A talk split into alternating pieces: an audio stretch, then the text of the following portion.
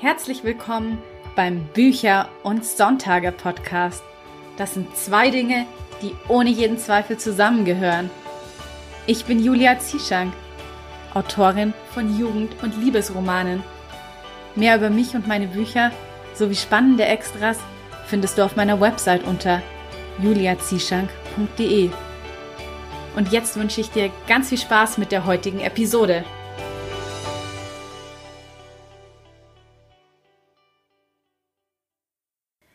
Es ist wieder Sonntag und das bedeutet, es gibt eine brandneue Podcast-Episode für dich. Mein heutiger Gast ist Katharina Herzog, deren drei Romane immer wieder im Sommer, zwischen dir und mir das Meer und Der Wind nimmt uns mit, allesamt Spiegel-Bestseller waren. Und für diese Romane hat sie sich nämlich auf Recherchereise begeben und die Schauplätze besucht. Denn das ist auch das Thema der heutigen Podcast-Episode. Recherchereise für den eigenen Roman. Ein Thema, das ich absolut liebe und auf das ich mich im Vorfeld schon sehr gefreut habe, weil ich nämlich selbst immer sehr gerne die Schauplätze meiner Romane besuche, da ich finde, dass das wichtig ist für die Authentizität im Roman. Und Katharina und ich teilen da diese Ansicht, denn sie hat auch schon unglaublich viele Orte für ihre Romane besucht. Sie war unter anderem in Cornwall, Island, Paris, New York und auf der Nordseeinsel Uist, um nur ein paar davon zu nennen. Und was sie bei ihren Reisen so alles erlebt hat und was ihr da so alles passiert ist, das erzählt sie uns jetzt im Podcast und ich würde sagen, wir legen direkt los. Hallo Katharina, ich freue mich, dass du heute hier dabei bist. Hallo, liebe Julia. Und zwar sprechen wir heute über eins meiner absoluten Lieblingsthemen, die Recherchereise. Und zwar liebe ich es ja für meine eigenen Romane auf Recherchereise zu gehen, weil ich finde, es gibt nichts Schöneres, als die Schauplätze selber zu besuchen und mit eigenen Augen zu sehen. Und ja, ich folge dir ja schon eine ganze Weile, auch auf Facebook und Instagram. Und da sehe ich immer, dass du ja auch an die unterschiedlichsten Orte dich begibst ähm, für deine Romanrecherche und da ja auch so das ein oder andere spannende Abenteuer schon erlebt hast. Was war denn bisher so deine, ja, spannendste, aufregendste Recherchereise? Äh, das sind im Endeffekt zwei. Also die exotischste, die hatte ich definitiv nach La Gomera für der Wind nimmt uns mit, weil ich bin ja jetzt nicht groß ähm, aus äh, Europa rausgekommen bis zu diesem Zeitpunkt. Und La Gomera ist wirklich unwahrscheinlich exotisch. Also ich hätte mich da wahrscheinlich auch ohne weiteres äh, in Thailand befinden können. Ja, also dieses ganze Setting mit den Palmen, den Wasserfeldern, den Bambus, äh, Wasserfällen, den Bambuswäldern und äh, also mich hätte es auch nie gewundert, wenn da jetzt ein Elefant auf einmal aufgetaucht wäre. Ja, und dann ähm, waren wir halt auf so einer abgefahrenen Finca äh, die, wo es nur vegetarisches Essen gab, wo FKK gemacht wurde, die im Internet schon als ein Platz der Heilung und spirituellen Begegnung bezeichnet wurde. Oh, okay. Ja. ähm, ja, dazu vielleicht später noch mehr, aber das war auf jeden Fall das Exotischste. Äh, da da habe ich wirklich so viel drüber erlebt, da könnte ich stundenlang drüber erzählen, weil das ja, weil das wirklich so, also über meinen bisherigen Horizont hinausging. Und ähm, ja, spannend im Sinne von, ähm, dass es mich unfassbar viele Nerven gekostet hat, war New York. Ich wollte nicht, eigentlich gar nicht nach New York, aber mein bester Freund, mit dem ich immer verreise, hat sich das gewünscht und dann dachte ich, es passt eigentlich auch ganz gut als Buchsetting. Ähm, und der ist allerdings kurz vorher verhindert gewesen. Mhm. Und ich hatte dann die Wahl zwischen die Reise abzusagen, was echt keine Option war, weil ich dann inzwischen schon einen Plot hatte über eine Musical-Darstellerin, die auch am Broadway getanzt hat. Ähm, und so musste ich das dann allein machen. Und ja, ich war einfach wahnsinnig nervös angesichts dieser langen Reise, äh, ja, auf einem anderen Kontinent sein. Und mir passieren leider immer ziemlich viele äh, verrückte und ähm, unangenehme Sachen, also nicht immer, aber mir passieren viele Missgeschicke auf meinen Reisen, ja. Also warum auch immer. Es heißt, meine Aufregung vor Reisen ist leider berechtigt. Und okay. ich nehme an, da beißt sich der Hund in den Schwanz, ich bin nervös, dann bin ich schusselig, dann passiert was, dann bin ich beim nächsten Mal wieder nervöser. Und ja, bei New York war es auf jeden Fall so, dass mein Mann mich zum Flughafen gefahren hat und ähm, ich habe wirklich auf der Fahrt zum Flughafen geweint. Ja, oh nein. mein Mann gemeint, äh, Katharina, das ist jetzt doch nicht dein Ernst, oder? Du wirst doch jetzt nicht weinen, weil du nach New York fliegst. Ich so, doch. Ja. Ach Gott, als ich dann erst mal im Flieger war, ja, da war es ganz okay, aber ähm, also ich hatte die ganze Zeit Angst, dass ich meine Kreditkarte verliere und da, oder mein Handy und dann total hilflos dastehe und um, ähm, das hat wirklich schon zwanghafte Züge angenommen. Ich hatte zwei Kreditkarten dabei und habe beschlossen, dass ich eine in meinem Zu im Koffer einsperre und die andere in einem Brustbeutel um meinen mhm. Hals trage. Und mein Sohn meinte dann noch so nett, ich muss mir keinen kaufen, er hat einen. Ich, ah, und dann war ich mit meinen Gedanken wieder irgendwie ganz woanders und er fragte dann so, willst du Astronaut, Polizist oder wie heißt das, wenn Leute in den Krieg ziehen? Äh, Soldat? Und ich hatte irgendwie gedacht, er hätte mich gemeint, was ich denn am ehesten sein wollte, beruflich. Und ich, gar nichts, ja. Und dann hatte er so, oh, okay, pass auf, ich bringe sie dir einfach mal alle drei runter. Vielleicht gefällt dir doch einer. Okay, ja, das arme Kind, es wollte nur hilfsbereit sein, aber ja, ich habe mich dann für das Modell ähm, Astronaut entschieden. Und ich kann dir nur sagen, es, ich glaube, es gibt nichts, womit man sich unsexier fühlt, als mit Brustbeutel herumzurennen. Ja, das glaube ich gerne. Aber du hast ja New York dann alleine doch noch gut gemeistert.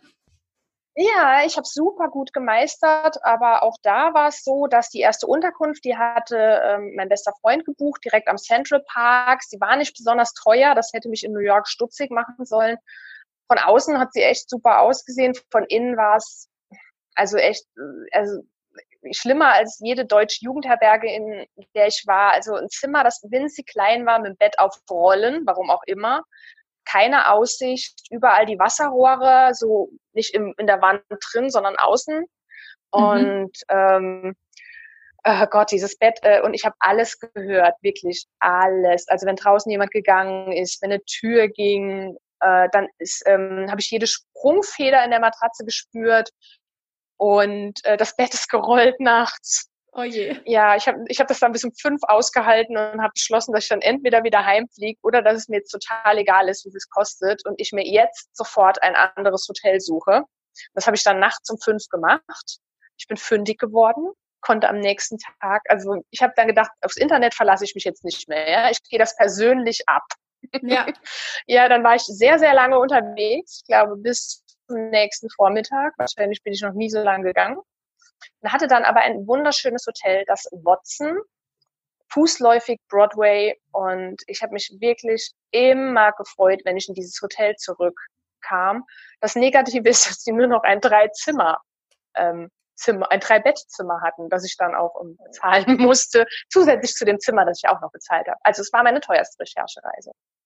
Ja, aber du siehst, also meine Sorgen vor meinen Recherchereisen sind berechtigt. Aber zumindest kannst du dann auch immer behaupten, alles, was deinem Protagonisten passiert, ist absolut authentisch. Hast du alles schon selber erlebt. Ja, das mit dem, mit dem Hotel in New York allerdings, das war so traumatisch, ich habe beschlossen, dass ich das nicht aufnehme. Es hätte auch nicht gepasst. Ich habe stattdessen alles Mögliche aufgenommen, äh, was äh, meine Lektorin mir von ihrer äh, New York-Reise erzählt hat. Sie war gleich für ein Jahr da, glaube ich ja, natürlich auch von meinen eigenen Eindrücken. Aber das Hotel habe ich, das erste habe ich nicht erwähnt. Ja. Ja, bei mir ist es nämlich immer so, dass mir auch so viele tollpatschige Dinge immer passieren. Und dann äh, verarbeite ich das auch immer in irgendeinem Roman. Aber ich verrate dann nicht, was davon ausgedacht ist und was äh, davon mir passiert ist.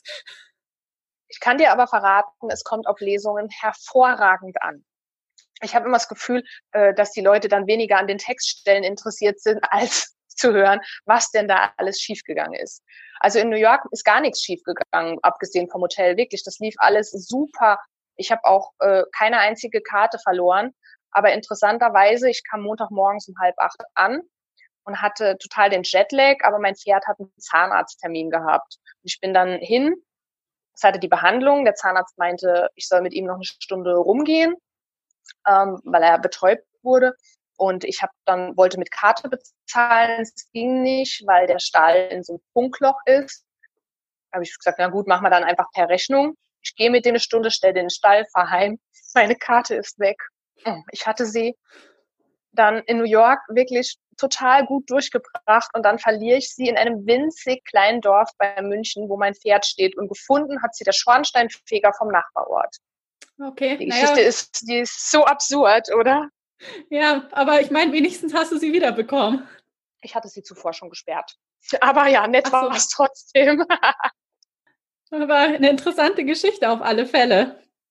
Magst du denn nicht auch eine Tollpatschigkeit erwähnen, nachdem ich mich hier so nackt gemacht habe quasi? Ja, was mir so spontan einfällt, aber das habe ich noch nicht in einem Roman verarbeitet, aber das kommt wahrscheinlich noch, weil ich da echt etwas traumatisiert letztes Jahr war. Äh, mir ist nämlich aus Versehen ein Tintenfass runtergefallen. Ich hatte es so schön dekorativ mit einer ähm, Feder, mit der man auch schreiben kann, ähm, im Bücherregal stehen gehabt und stoß dann beim Putzen dagegen. Das Tintenfass fällt runter und die rabenschwarzen Flecken spritzen überall hin, auch an die Wand.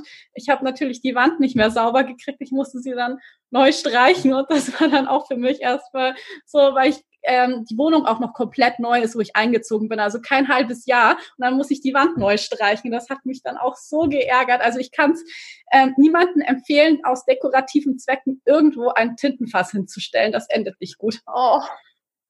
Ich hatte zuerst, wie du angefangen hast zu erzählen, habe ich gedacht, oh Gott, das ist doch hoffentlich nicht auf Reisen passiert, weil das wäre richtig schlimm. Stell dir mal vor, nur weil du zum Beispiel ein schönes Instagram-Foto machen willst, oh, musst ja. du eine Hotelwand bezahlen, dass sie neu gestrichen wird.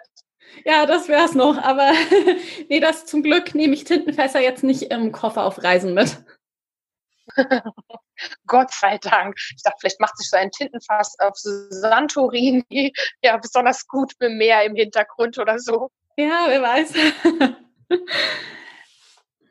ja, also um mal wieder noch ein bisschen zum Thema zurückzukehren. Ähm, mich würde nämlich noch interessieren, was bei dir so die Gründe sind, warum du dich auf Recherchereise begibst. Also bei mir ist es ja so, dass ich einfach finde, es wirkt authentischer, wenn man wirklich vor Ort war und nicht nur alles äh, aus dem Internet recherchiert hat, weil man einfach doch irgendwie ein ganz anderes Empfinden hat von der Atmosphäre, die Gerüche wahrnimmt und ähm, die Geräusche. Und ja, also das ist bei mir einfach so der Grund, dass ich es gerne mag, wenn die Romane wirklich authentisch sind. Was denn bei dir so der Grund? Ja auch, dass ich von zu Hause wegkomme und mein Mann sich mal allein um die Kinder kümmern muss. Und das ist auch ein guter Grund. Auch, ja, ich nutze die Reisen ja auch, also entweder um wirklich mal allein zu sein, weil ich habe auch nichts dagegen, ein paar Tage ganz für mich zu sein. Ich finde sogar, das sind die intensivsten Recherchereisen, aber ähm, auch um mit meinem besten Freund zu verreisen oder mit meiner Mutter. Ja, und dann natürlich, wie du sagst, ähm, dass es einfach authentischer ist. Ähm, zum Beispiel La Gomera ist so, das ähm, hätte ich nie im Leben beschreiben können. Ich habe ganz viel Blogbeiträge gelesen, ich habe mir YouTube-Videos angeschaut, äh, ich äh, habe mit, mit Leuten gesprochen, die auf La Gomera waren, aber äh, es wäre mir so viel entgangen, was meiner Meinung nach der Wind nimmt uns mit, äh, dann doch besonderer gemacht hätte, äh, hat, als es sonst wäre. Also zum Beispiel auf der Finca waren sehr viele Leute, die ich leicht abgewandelt, wunderbar, wenn es nur optisch ist, für den Roman hernehmen konnte, ja. Dann ist es so gewesen, wir, wir kamen an und ich wusste schon, dass da Hippies sind.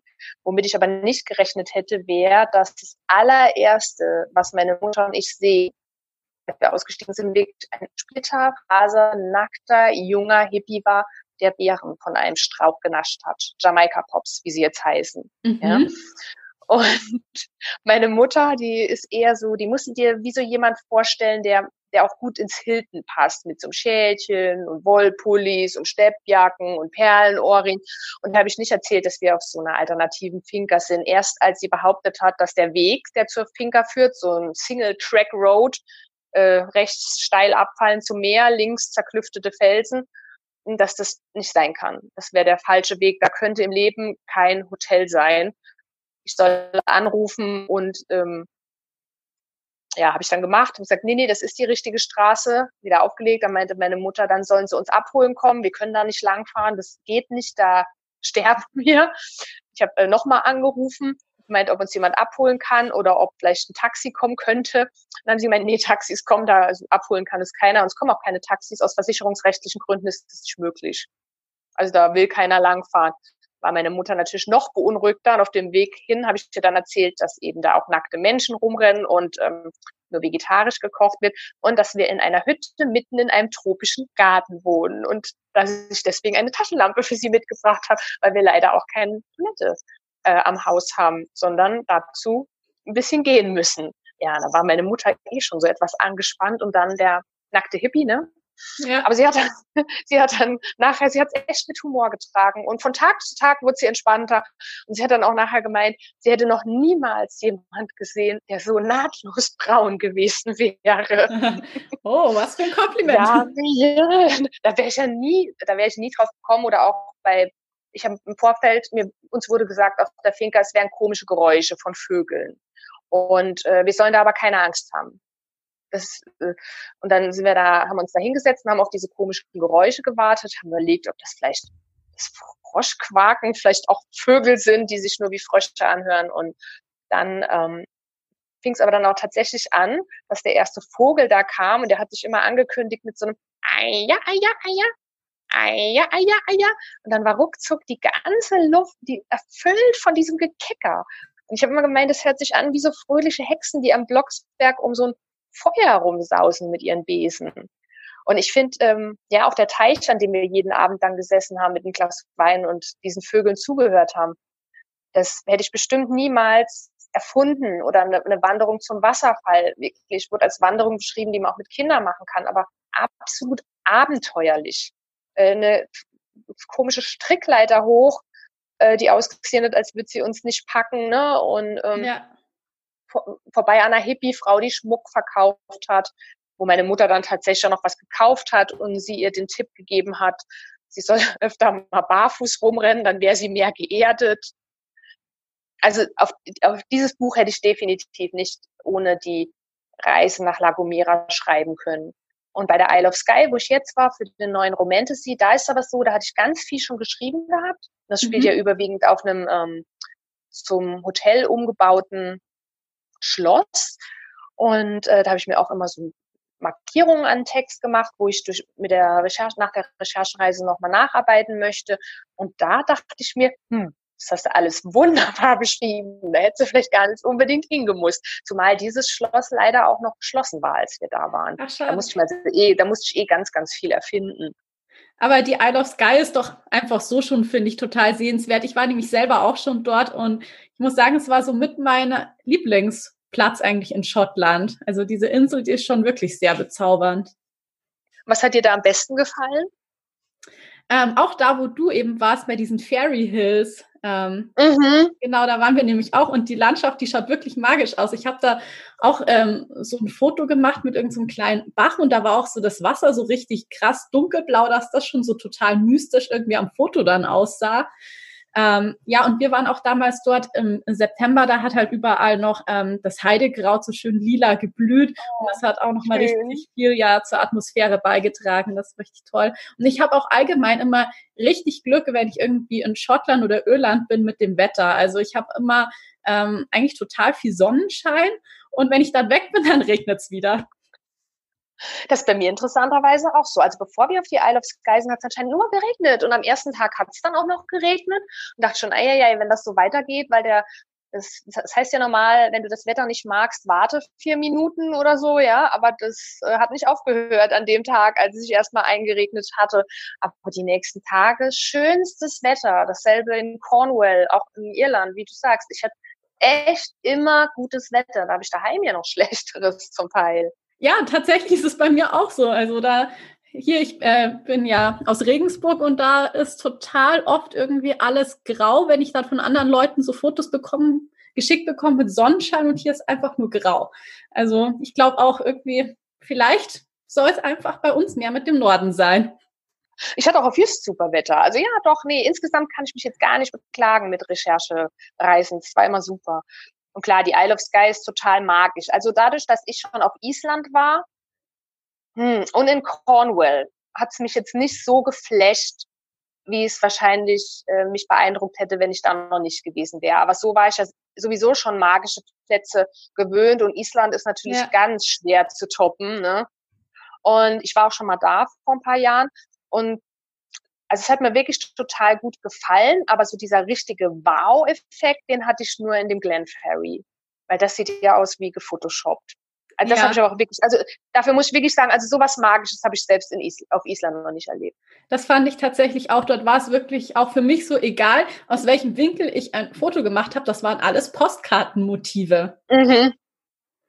Also, also wirklich so schön. Äh, allein dafür hat sich schon gelohnt. Warst du auch auf der Slygachan Bridge? Ich spreche es bestimmt falsch aus. Das ist so eine alte Brücke, so ungefähr in der Mitte von Sky. Und da gibt es ganz viele tolle Mythen. Also zum Beispiel, wenn du dein Gesicht für vier Sekunden in das Wasser hältst, also darfst nicht schöpfen, sondern musst richtig eintauchen, bist du für immer jung und schön. Weil oh. die ah. Magie der Feen da durchfließt. Nee, da war ich leider nicht. Mist, muss ich nochmal hin. Ich will auch für immer jung und schön sein. Ja, also bei uns hat es da gerade so ganz doll geregnet und ich hatte vorher Fotos im Internet gesehen, wie man es am besten hinkriegt, äh, dass man sich nicht schmutzig macht. Das ist per Liegestütz. Position. Mhm. Und bist du gut in Liegestützposition?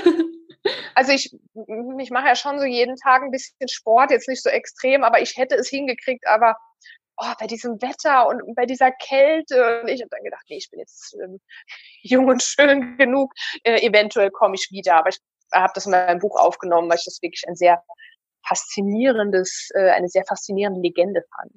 Ja, ich glaube, das Buch werde ich mir auf jeden Fall auch genauer ansehen, wenn es draußen ist, weil ich ja auch ganz äh, allgemein bekannt eine wirklich eine Liebe für Schottland habe und vor allem für ähm, Edinburgh. Ich habe selbst eine Reihe geschrieben, die eben in Edinburgh spielt und das ist für mich immer so eine Stadt, da habe ich so ein bisschen das Gefühl, als würde ich nach Hause kommen. Also das habe ich sonst noch nie in einer anderen Stadt so empfunden wie dort. Das ist ganz ähm, merkwürdig, aber auch ein sehr schönes Gefühl. Glaube ich. Ich glaube, das, das hatte ich jetzt noch nie in irgendeiner Stadt gehabt, aber Edinburgh ist, gehört schon zu den schönsten Städten, die ich bis jetzt gesehen habe. Ich weiß nicht genau, wo dran es liegt, vielleicht an diesen altehrwürdigen Häusern, den schönen Straßenzügen. Ne? Also ich kann es nicht sagen, aber die hat wirklich ein tolles Flair, die Stadt. Ja, es hat irgendwie so seinen ganz eigenen Charme mit den äh, Sandsteinfassaden. Genau, das finde ich auch. Übrigens, ich finde auch das Essen ist nicht so schlecht wie sein Ruf.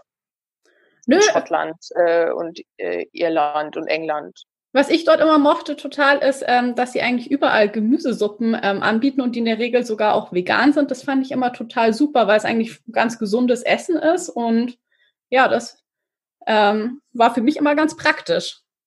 Ja, ich habe es auch gemocht. Bis aufs Frühstück, aber gut. Ja, gut, das Frühstück, das ist echt ein anderes Thema. Aber ich glaube, das ist für Deutsche sowieso schwierig, weil wir unser Brot so lieben und das gibt's ja eh fast nirgendwo so gut wie hier. Nein, und eine Toastbrotscheibe gehört verbrannt anscheinend, sonst ist es kein gescheiter Toast. Ja, ein bisschen Röstaroma muss ja noch reinkommen. ja, was mich jetzt noch ähm, interessieren würde, ist, nach welchen ähm, Kriterien du denn eigentlich deine ähm, Schauplätze auswählst in deinen Roman. Also gehst du da irgendwie so danach ähm, vor, wohin du schon immer mal reisen wolltest, damit du jetzt auch einen Grund hast, da endlich mal hinzureisen, oder ist es nach was anderem? Teils, teils. Also mein erstes Buch hat mich in die Toskana geführt und da, mm, da war es so, dass ich einfach da schon mal war und gleich eine Idee hatte, was für Schauplätze da vorkommen könnten. Und ich glaube, beim ersten Buch hätte mich das auch total überfordert, äh, mir da wirklich was Neues auszusuchen. Dasselbe in ähm, Irland. Auch da verwende ich die Schauplätze, die ich ein paar Jahre vorher schon bereist hatte. Das erste Buch, wo ich dann wirklich gesagt habe, da wollte ich unbedingt mal hin, war dann das vierte, der vierte Band der Sternschnuppenreihe Hoffnung auf Kirschblüten. Das habe ich in Paris spielen lassen. Ja, da habe ich mir wirklich gezielt um Paris drumherum eine Geschichte ausgedacht. Dasselbe bei Cornwall, da war ich noch nicht und Provence, da war ich schon. Da hatte ich also zuerst den Schauplatz, weil er mich irgendwie angesprochen hat äh, oder ich da schon mal war und dann kam die Geschichte. Und seitdem muss ich aber sagen, ist es meistens so, dass mich diese Schauplätze finden. Dass mir also irgendjemand was erzählt, äh, total begeistert ist oder dass ich einen Reiseblog lese, das war bei Just so, und denke, ach, das könnte doch was Schönes sein. Und dass ich mir dann die Geschichte nach dem Schauplatz überlege. Mhm. Das war bei, bei den letzten der Fall. Eigentlich bei allen, genau. Und jetzt ähm, bei, bei Isle of Sky war es, nee, bei Isle of Sky war es total schwierig. Ich wollte es in Rumänien spielen lassen und das hat niemand vom Hocker gespielt. Sollte äh, ohne Vampire, so auf diese, aber auf dem Vampir-Mythos basierend sein. Und das kam nicht so an, wie ich mir es erhofft habe. Da musste ich dann, da habe ich eine Instagram-Umfrage gemacht. Das sind eigentlich so die drei Säulen, würde ich sagen. Persönliche Vorlieben, jemand erzählt mir begeistert davon. Ich finde es oder ich lasse auch manchmal die Leser entscheiden, also vier Säulen sogar. Ja, ist bei mir auch ein bisschen so ähnlich. Bei äh, meiner nächsten Recherchereise, da geht es nämlich für mich jetzt im Februar nach Rom und da hat mich tatsächlich auch ähm, der Schauplatz auf eine bisschen ungewöhnliche Art und Weise gefunden. Und zwar, weil eine Freundin geträumt hat, dass sie im Verlag saß und ähm, das Cover für meinen neuen Roman diskutiert hatte und die haben da halt eben besprochen, wie das ausschauen soll und die Farben. Und der Titel war eben Das Haus in Rom. Und dann hat sie mir davon erzählt. Und dann war ich so davon angefixt, das Haus in Rom, dass wie von alleine mein Gehirn sich überlegt hat, was da für eine Geschichte dahinter stecken konnte. Und dann hatte ich auf einmal so eine gute Idee. Und äh, das kam auch wirklich ohne Schwierigkeiten diesmal auf mich zu. Die, dieses ganze Exposé hatte ich wirklich schnell runtergeschrieben. Genau, und jetzt bin ich gerade dabei, ähm, an der Leseprobe zu arbeiten und begebe mich deswegen jetzt auch bald nach Rom auf Recherchereise. Also Rom ist wirklich sehr, sehr, sehr, sehr schön. Es lohnt sich auch durchaus äh, mal in den Randbezirken zu schauen. Also rund um den Hauptbahnhof fand ich es eher hässlich. Da war ich wirklich enttäuscht. Aber unser Hotel war dann ein Stück abseits äh, und ja klar, Trevi-Brunnen und was es da alles gibt. Äh, ja, auch wieder das ganze italienische Flair. Ich mag ja eh Italien total gern. Ja. Aber, aber wir waren da wirklich auch in einem entzückenden Vorort mit so schönen Villen, dass wir quasi schon überlegt haben, auszuwandern, mein Mann und ich. Ah, der wollte übrigens auch nach Edinburgh auswandern. Er hat beschlossen, dass er da eine deutsche Brotbäckerei aufmacht. Das ist dort definitiv noch eine Marktlücke. also immer noch, nach all den Jahren. Ja, ja aber also, ach, da kannst du dich ja freuen mit Rom, das ist ja schön. Ja, da bin ich auch schon ganz gespannt. Ähm, steht da bei dir auch schon die nächste Recherchereise irgendwie in den Startlöchern oder hast du noch was für dieses Jahr geplant? Ja, auf jeden Fall. Kent.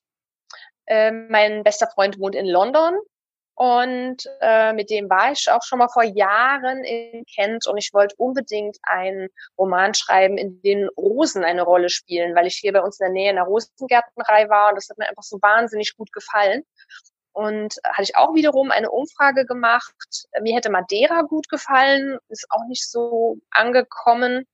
Und äh, dann ist auf Instagram immer mal wieder England ein Thema gewesen und vor allem Kent.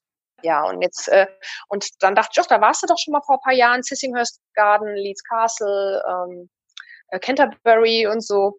Da könntest du doch auch was Schönes draus machen. Und dann hatte ich so ein bisschen recherchiert und aufgrund dessen dann auch mir den Plot zusammengestellt. Ja, cool. Also meistens, meistens ist es tatsächlich bei mir so, dass ich äh, den Plot auch wirklich viel um Orte, die mir gefallen, gruppieren. Ist das bei dir auch so? Ja, doch, auf jeden Fall. Also wenn einem Orte gefallen, dann ähm, ist es ja auch leichter, das zu schreiben, finde ich, weil man dann schon die Hingabe dafür hat. Ich glaube, das ist wirklich auch ganz wichtig, dass du, ähm, dass du ganz offen für diesen Ort bist und im Idealfall auch begeistert, damit es auf den Leser überspringt. Wobei ich bei zwischen dir und mir das Meer und eine Passage ähm, über Neapel habe und Neapel, das heißt ja, man liebt oder man hasst und oh, ich würde, glaube ich, eher, also ich würde nicht zu der lieben Kategorie mich zählen. Also ich fand die Stadt echt dreckig, äh, hässlich, wir hatten noch kein gutes Hotel, äh, ich bin an toten Ratten vorbeigekommen und Müllsäcken. Hm, aber ja, irgendwie letztendlich hat sie mich dann doch fasziniert. Mhm. Also so, dass ich, ähm, glaube ich, eine ganz nette Passage drüber schreiben konnte.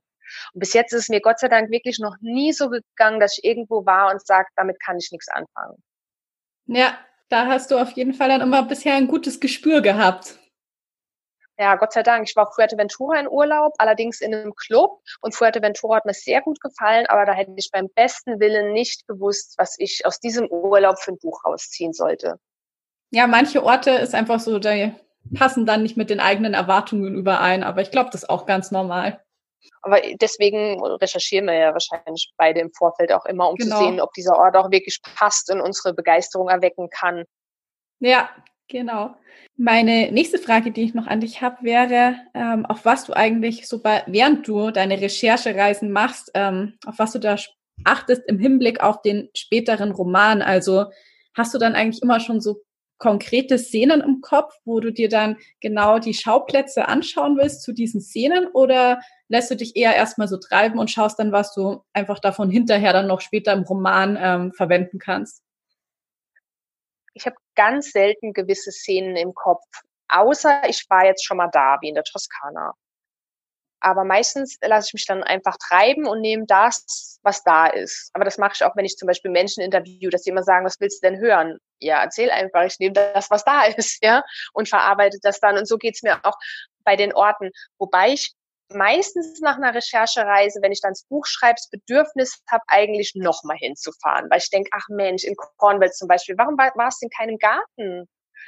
Äh, da musste ich so viel dann im Internet recherchieren und äh, mir YouTube-Videos anschauen oder hm, Paris, äh, Hoffnung auf Kirschblüten spielt in Paris vor Weihnachten, wo ich dachte, ach Mensch, warum bist du denn im Frühling da gewesen? Ja, so, äh, ja doch, aber ich würde sagen, meistens äh, nehme ich, was da ist, weil es bietet immer, Gott sei Dank, echt immer genug, auch an, an kuriosen, schönen kleinen Details, wie zum Beispiel auf der Isle of Skye, dass äh, ohne Witz alle Schotten Weihnachtspullis anhatten. Meine, damit kann ich jetzt kein Buch füllen, ja, was irgendwie ganz süß und, und so ein Guide im Schloss bei Eilean Donen oder wie man das ausspricht, der, äh, der hat dann echt überm Kilt ein Rentier-Weihnachtspulli angehabt. Und das finde ich dann irgendwie schon, so, so kleine Details finde ich halt irgendwie ganz süß. Und vielleicht machen dies letztendlich auch noch mehr aus, wie, wie dann so die, die großen Schauplätze, weil ich glaube, einen Trevi-Brunnen in Rom kriegst du wirklich durch viele Videos und, und Reiseblogs kriegst du den auch ganz gut so in der Handlung integriert. Ja, das stimmt. Da glaube ich, äh, gibt es auch schon genug Fotos davon im Internet. Für den Trevi-Brunnen müsste man jetzt wahrscheinlich nicht unbedingt nach Rom fahren. Aber vielleicht hättest du ja da eine ganz tolle Begegnung mit einem Eisverkäufer oder so, ja? Oder dir begegnet so ein Hund, der dich inspiriert. Ja, wer weiß. Also wir werden es dann spätestens im fertigen Roman dann wissen, was alles so eingeflossen ist. ähm, ich lese jetzt dann im Anschluss auch noch eine kurze Hörprobe aus Der Wind nimmt uns mit vor und ich habe jetzt auch gerade schon gemerkt im Gespräch, ich habe mich da total für den richtigen Roman von dir entschieden, weil du ja so begeistert von La Gomera bist und der Roman spielt ja eben dort. Genau, vielleicht kannst du uns ja jetzt noch mal ähm, kurz erzählen, worum es im Roman überhaupt geht und dann noch so ein paar von deinen lustigen Erlebnissen, die da wirklich als Szenen eingeflossen sind. Ja, in dem Roman geht es um die Reisebloggerin Maya, die ist Anfang 30 und die hat unheimlich viel gesehen von der Welt, äh, um ihre Community zu unterhalten. Sie hat einen der größten Reiseblogs Deutschlands, macht auch so verrückte Challenges wie 52 Länder in 52 Wochen. Und es gibt aber einen Ort, wo sie auf gar keinen Fall hin will. Und das ist La Gomera. Weil da lebt ihre Mutter, Caroline, und die hat ihr vor einigen Jahren nicht erzählt, dass sie adoptiert ist. Und das hat Maya ihr nie verziehen. Das Einzige, was sie von ihren leiblichen Eltern hat, ist ein Anhänger aus Lorbeerholz und ihre Mutter gibt vor, dass sie sie auf den Stufen einer Kirche von Barcelona gefunden hat. Mhm. Ja, und danach ähm, fängt dann Maya mit ihrer Reiserei an, weil sie auch irgendwie fliehen will. Ja, aber das Blöde ist, dass sie dann ähm, einen One-Night-Stand hat auf einem ihrer Reisen mit Tobi und dass sie schwanger ist von diesem One-Night-Stand. Und ähm, weil sie ihn natürlich unbedingt sagen will, dass sie schwanger ist, äh, versucht sie herauszufinden, wo er ist, anhand so ein paar, von ein paar Anhaltspunkten. Und es kommt dann ein Anruf aus La Gomera, dass er sich da aufhält und zu einer Wanderreise aufgebrochen ist. Ja, und da fährt sie dann dahin zu den Aussteigern, Hippies und ihrer Mutter. Will natürlich nicht da sein, verfällt dann aber, wie ich, doch immer mehr dem Charme dieser Insel und einem Tischler, der Holz, äh, der Möbel aus Resthölzern herstellt ja, und stellt dann letztendlich fest, dass das dann doch die aufregendste Reise ihres Lebens ist. Und ähm, viel von dem, also eigentlich alles von dem, was ich dir erzählt habe, taucht jetzt wirklich in dem Roman auf. Also die seltsame Schotterpiste dahin, der Hippie, die Finker mit ihren verrückten Bewohnern, die Gelbkopf-Sturmtaucher, Gelbschnabel-Sturmtaucher, also diese Eier, Eiervögel, der verwunschene Teich, äh, verschiedene Figuren, die mir da, Personen, die mir da begegnet sind, die habe ich ja nie richtig kennengelernt, aber einfach so, was mir direkt aufgefallen ist, habe ich da einfließen lassen. Oder auch ähm, am Strand von Valle Gran Rey ähm, wird äh, abends sitzen da alle Leute, lassen Palmweinflaschen kreisen und Joints und Feuer, äh, Künstler heißt das so, Feuerkünstler sind dann da und es wird getrommelt. Und das ist dann auch alles da eingeflossen. Genau wie diese abenteuerliche Wanderung zum Wasserfall, das kleine Künstlerdörfchen El Guro, die Schweinebucht, wo immer noch Hippies mhm. leben. Also es war schon wirklich total schön. Ich bin jetzt ganz gespannt, äh, was für eine Szene du denn vorliest. Äh, eine noch relativ am Anfang, ähm, wo sie mit Tobi noch auf Taiwan ist. Gut, dass du es jetzt sagst. Meinst du, mir wäre eingefallen, wo die mit dem Tobi ist? Oh, das liegt ja schon so lange zurück. Wobei ich tatsächlich am Wochenende mir das Hörbuch angehört habe, weil ich, ich hatte eine längere Autofahrt gehabt. Aber die erste CD, die hatte ich irgendwann vor paar Monaten schon mal gehört. Ah, in Taiwan ist die okay. Genau. Ja, ich wollte eher ein bisschen weiter vorne anfangen für die Leute, die ja den Roman noch nicht kennen, damit man auch nicht zu viel vorweggreift, mm. genau. Aber ich muss ganz ehrlich sagen, dass ich jetzt auch richtig Lust auf La Gomera habe. Die Insel steht nämlich schon seit Jahren auf meiner Travel-List, eben wegen diesen ähm, Wanderwegen und weil sie so schön grün ist. Und ich glaube, das muss ich jetzt wirklich auch mal in Angriff nehmen. Gott, die Nebelwälder habe ich dir gerade vorenthalten. Die sind ja faszinierend. Die Nebelwälder im Insel im Inselinneren. Also die sind so verwunschen ähm, und zum Teil sind die wirklich wie so böse Wälder aus Hänsel und Gretel, wo du denkst, da könnte eine Hexe wohnen, ja.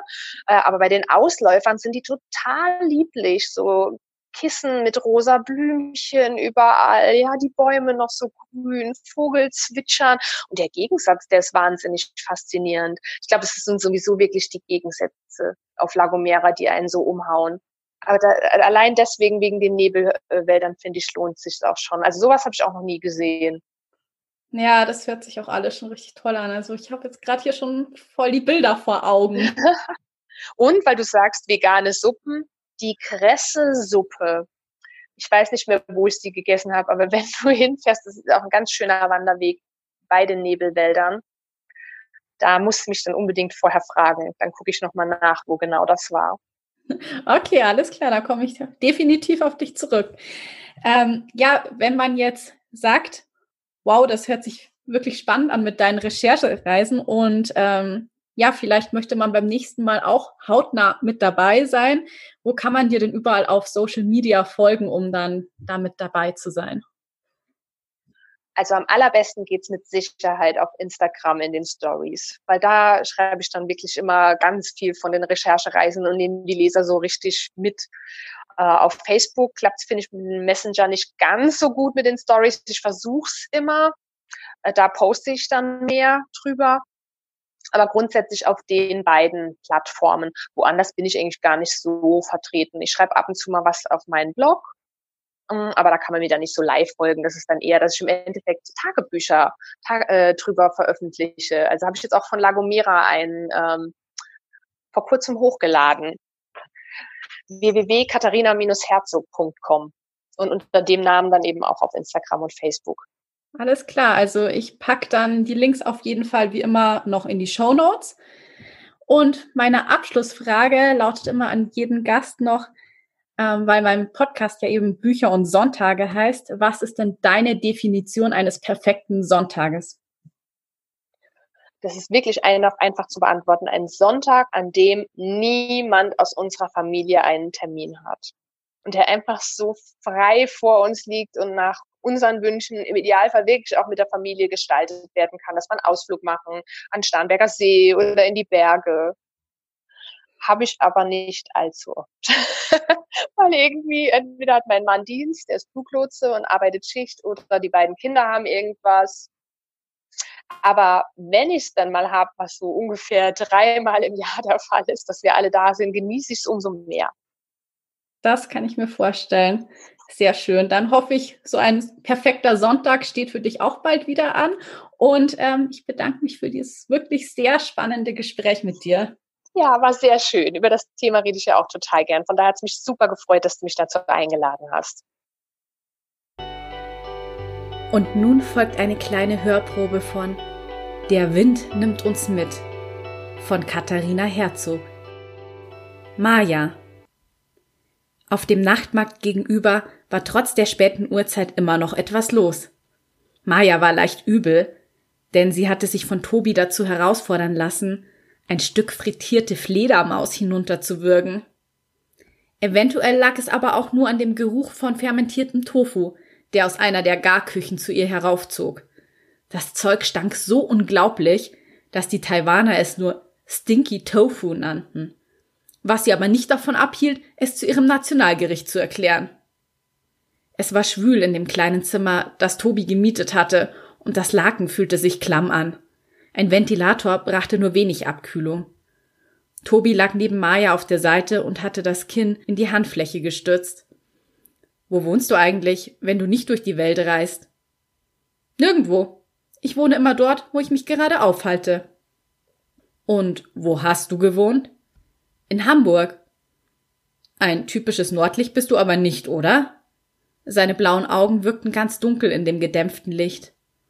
Vom Aussehen her hätte ich dich trotz deiner grauen Augen viel weiter unten eingeordnet. Stammt ein Elternteil von dir aus Südeuropa? Nicht, dass ich wüsste. Erzähl mir was über dich. Maja unterdrückte ein Stöhnen. Das Ganze wurde ihr etwas zu persönlich, und sie fragte sich, ob es nicht langsam Zeit wurde zu gehen. Was willst du denn wissen? Alles. Lohnt sich das denn überhaupt? Wir werden uns schließlich nach der heutigen Nacht niemals wiedersehen.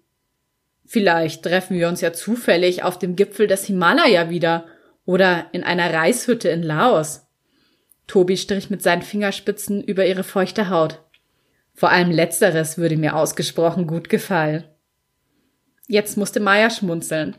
Das klang alles ziemlich einstudiert und bestimmt hatte er diese Erzähl mir was Nummer schon mehr als einmal abgezogen. Aber er wusste genau, was Frauen hören wollten. Okay, ein paar Fakten zu mir. Vielleicht gab er dann Ruhe. Nummer eins. Ich wäre gerne Meeresforscherin geworden, aber es hat nicht geklappt. Wieso nicht? Wenn ich dir das erzähle, würde das leider den zeitlichen Rahmen unseres One-Night-Stands sprengen. Du musst also auf ein zufälliges Wiedersehen in der Reishütte hoffen. Schade. Aber ich werde zusehen, dass ich mich in der nächsten Zeit öfter in einer aufhalte. Nummer zwei. Meine Lieblingstiere sind Palettendoktorfische. Du hast also eine Schwäche für Dori?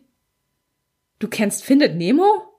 Klar, ich habe gehört, dass es bei Frauen gut ankommt, wenn man sich eine kindliche Seite bewahrt. Stimmt das? Auf jeden Fall. Spätestens jetzt bin ich dir verfallen. Sie lächelten sich an. Um Tobis Augen bildeten sich viele kleine Lachfältchen und Maya konnte nicht verhindern, dass es in ihrem Bauch anfing, wie Brausepulver zu bitzeln. Er war schon irgendwie süß. Sie räusperte sich. Außerdem mag ich meine Sommersprossen. Ich kann alle Miss Marple-Filme mit Margaret Rutherford mitsprechen und ich halte nichts davon, mich mit Besitz zu belasten. Aber von überall, wo ich war, nehme ich eine Muschel mit und in sie zeichne ich ein kleines Symbol hinein, das mich an das allerschönste Erlebnis erinnert, das ich auf dieser Reise hatte. Hast du in Taiwan schon eine gefunden? Ja. Maya rutschte ein Stück nach vorne und griff in ihren Rucksack. Sie nahm eine hellgelbe Körbchenmuschel aus einem Jutebeutel und gab sie ihm. Tobi strich mit seinem Zeigefinger über die gleichmäßigen Riffel der Schale. Soll ich das Bett, in dem wir liegen, für dich hineinzeichnen oder willst du es später tun? Sein rechter Mundwinkel zuckte. Was für ein Macho. Noch ein bisschen eindrucksvoller als unsere gemeinsame Nacht fand ich die hunderttausend aufsteigenden Himmelslaternen. Aber ich verspreche dir, der Sex mit dir kommt gleich danach. Tobi lachte auf. Du bist wirklich ehrlich. Das wäre der letzte Fakt über mich gewesen. Jetzt bist du dran. Okay, ich muss aber kurz nachdenken. Er legte seine Stirn in Falten. Also, Nummer eins. Ich kann einfach nicht früh aufstehen. Vor acht schaffe ich das nur mit Unmengen von Kaffee. Nummer zwei. Ich hasse Zwiebeln, aber ich mag Flammkuchen. Schon etwas eigenartig, oder? Maya zuckte die Achsel. Ich esse Tomaten nur püriert. Gut, dann bin ich beruhigt. Nummer drei. Ich habe einen jüngeren Bruder, der Ulfried heißt. Der Arme, was haben sich deine Eltern dabei gedacht? Wir sind nach unseren Großvätern benannt worden. Und du hast den Tobias erwischt? Unfair. Tobi nickte. Ich an seiner Stelle würde kein Wort mehr mit mir sprechen. Deswegen auch Fakt Nummer vier. Ich bin zwar nicht unbedingt gläubig, aber ich danke Gott trotzdem jeden Tag dafür, als erster geboren worden zu sein. Maya grinste. Das kann ich verstehen. Jetzt bin ich aber wirklich gespannt, welche finsteren Geheimnisse du sonst noch auspackst. Das darfst du. Nummer fünf. Er machte eine bedeutungsvolle Pause. Ja? Als ich klein war, hatte ich jahrelang eine fast zwei Meter hohe Pappfigur von David Hasselhoff in meinem Zimmer stehen. Als Knight Rider oder als Rettungsschwimmer? Als Rettungsschwimmer. In roter Badehose. Oh. Ja. Willst noch mehr hören? Lieber nicht, wenn es wenigstens Pamela Anderson gewesen wäre. Falls du noch nicht dort warst, kann ich dir als Fan übrigens sehr empfehlen, mal nach Malibu zu reisen. Der Strand dort sieht exakt so aus, wie man es aus dem Fernsehen kennt. Die Baywatch Tower, die gelben Jeeps und die Rettungsschwimmerinnen tragen rote Badesachen. Als ich dort war, hatte ich sogar das Glück, Delfine zu sehen. Du bist wohl schon überall gewesen. Ich arbeite dran. Auf einmal wurde Tobis Gesichtsausdruck nachdenklich und er wickelte eine Strähne von Mayas Haar um seinen Zeigefinger. Denkst du, dass du dein ganzes Leben reisen wirst? Klar, was soll ich sonst machen? Das ist schließlich mein Beruf. Außerdem bin ich eine totale Nomadin. Hast du denn gar keine Angst, dass dir mal die Reiseziele ausgehen? Absolut nicht. Maya drehte sich vom Bauch auf den Rücken. Es gibt so viel zu sehen. Ich war zum Beispiel noch nie in Australien und Neuseeland. Und du? Kannst du dir vorstellen, irgendwann mal sesshaft zu werden? Tobi nickte. Ich mache den Job noch ein paar Jahre, und wenn ich genug Geld verdient habe, dann gehe ich nach Deutschland zurück und kaufe ein Haus oder eine Wohnung. Wo du mit deiner Frau, zwei Kindern und einem Golden Retriever wohnen wirst zog sie ihn auf. Und den Jahresurlaub verbringt ihr auf Malle. Auch dort gibt es schöne Ecken. Ich weiß, ich mag den Norden. Er lachte. Natürlich warst du da schon. Gibt es eigentlich irgendeinen Ort auf der Welt, wo es dich gar nicht hinzieht? Maya schluckte, und die flapsige Stimmung, in der sie sich gerade noch befunden hatte, legte sich schlagartig. Ja, sagte sie, nachdem sie einige Sekunden gezögert hatte. Lagomera. Ernsthaft? Tobi hob erstaunt die Augenbrauen. Tschernobyl hätte mich nicht gewundert. Oder der Gazastreifen. Was hast du denn gegen diese Insel? Maya nahm das Laken und zog es über ihren nackten Körper. Dort wohnt jemand, den ich am liebsten nie wiedersehen würde. Caroline. Caroline hielt sich das Fernglas vor die Augen. Von ihrer Dachterrasse aus hatte sie einen überraschend guten Blick auf die Villa, die Alejandro vor ein paar Wochen gekauft hatte. Gerade kam er barfuß und in eng anliegender Badehose hinter einem üppig blühenden Oleanderbusch hervor und betrat seine Veranda. Er war gut in Schuss für sein Alter. Sein Kreuz war vielleicht nicht mehr so breit wie früher, aber ein leichtes V konnte sie immer noch erkennen. Sein Bauch war flach, die Beine lang und muskulös. Offenbar nutzte er seinen Pool nicht nur, um sich darin abzukühlen. Caroline stellte das Fernglas etwas schärfer. Seine Haare, die er früher kurz getragen hatte, reichten ihm nun bis auf die Schultern, und er hatte sie zu einem straffen Pferdeschwanz zusammengebunden. Im Gegensatz zu seinem Bart, der inzwischen fast völlig ergraut war, waren sie immer noch schwarz. Er sah genauso aus wie auf den Fotos in den Magazinen, nur müder. Gestern Abend hatte er bis tief in die Nacht mit seinen Künstlerfreunden auf der Terrasse gesessen und gefeiert. Die Musik war bis zu ihrem Häuschen heraufgeschallt obwohl es erst Mittag war, hielt Alejandro auch heute ein Glas mit einer torfbraunen Flüssigkeit in der einen Hand. Caroline tippte auf Whisky. In der anderen trug er ein Getränk, das wie Aperol Spritz aussah. Er brachte das Glas einem blonden Mädchen, das im Schatten einer Palme auf einer Sonnenliege lag. Caroline wusste, dass sie Denise hieß und Tantra-Massagen anbot. In El Guro lebten kaum hundert Menschen. Hier kannte jeder jeden, und wer hier lebte, hatte wenig Privatsphäre. Als Denise in Alejandros Sichtfeld kam, setzte sie sich auf und zupfte das trägerlose Oberteil ihres farbenfrohen Bikinis zurecht. Sie warf ihre langen Haare zurück und schenkte ihm ein strahlendes Lächeln. Er zog sich einen Stuhl heran und sie prosteten sich zu. Obwohl Caroline mindestens 30 Meter entfernt war und überhaupt nichts hören konnte, dröhnte das Klirren ihrer Gläser förmlich in ihren Ohren. Ein paar Tage zuvor hatte Claudia bei ihm auf der Terrasse gesessen, die in Ueltas wohnte und beim Optiker arbeitete. Und davor Melanie, die Wahlbeobachtungstouren anbot. Beide waren kaum älter als Denise. Caroline atmete gegen den Druck in ihrem Brustkorb an. Wieso war er zurückgekehrt? Hier bist du. Ich dachte, du sitzt im Büro und machst deine Abrechnung. Biene, ihre Freundin und Mitbewohnerin, war auf die Dachterrasse getreten, ohne dass Caroline es bemerkt hatte. Warum konnte sie keine Sandalen tragen, sondern musste immer sommers wie winters barfuß herumschleichen? Caroline ließ das Fernglas sinken. Nein, ich. Ich habe mal eine Pause gebraucht. Eine Pause. Aha. Biene nahm es ihr aus der Hand und schaute hindurch. Ach, du beobachtest unseren Neuankömmling. Er ist aber auch ein wirklich gut aussehender Mann. Nein, Caroline nahm mir das Fernglas wieder ab. Ich. Ich habe Vögel beobachtet. Natürlich. Die haben dich ja schon immer interessiert. Bienes auffällig helle blaue Augen funkelten spöttisch. Wie es weitergeht, erfährst du in Der Wind nimmt uns mit. Und ich muss ja sagen, nach allem, was uns Katharina vorhin im Interview erzählt hat, bin ich jetzt wirklich sehr neugierig auf La Gomera geworden und auch, wie sie ihre Eindrücke von der Insel im Roman verarbeitet hat. Ja, und das war's auch schon wieder. Wir sind am Ende der heutigen Episode angelangt. Und wie immer habe ich dir alle Infos in den Show Notes verlinkt. Und ich würde mich wahnsinnig freuen, wenn du mir auf iTunes und Spotify folgen würdest. Das zeigt mir dann auch, wie das Interesse von deiner Seite da ist. Und natürlich wäre es super, wenn du vielleicht noch Zeit hättest für eine kurze Bewertung auf iTunes. Das würde noch mal mir sehr helfen und ähm, ja, damit kannst du auch noch mal deine Wertschätzung für meine Arbeit ausdrücken. Ja, genau. Und wie immer freue ich mich natürlich auch von dir zu hören.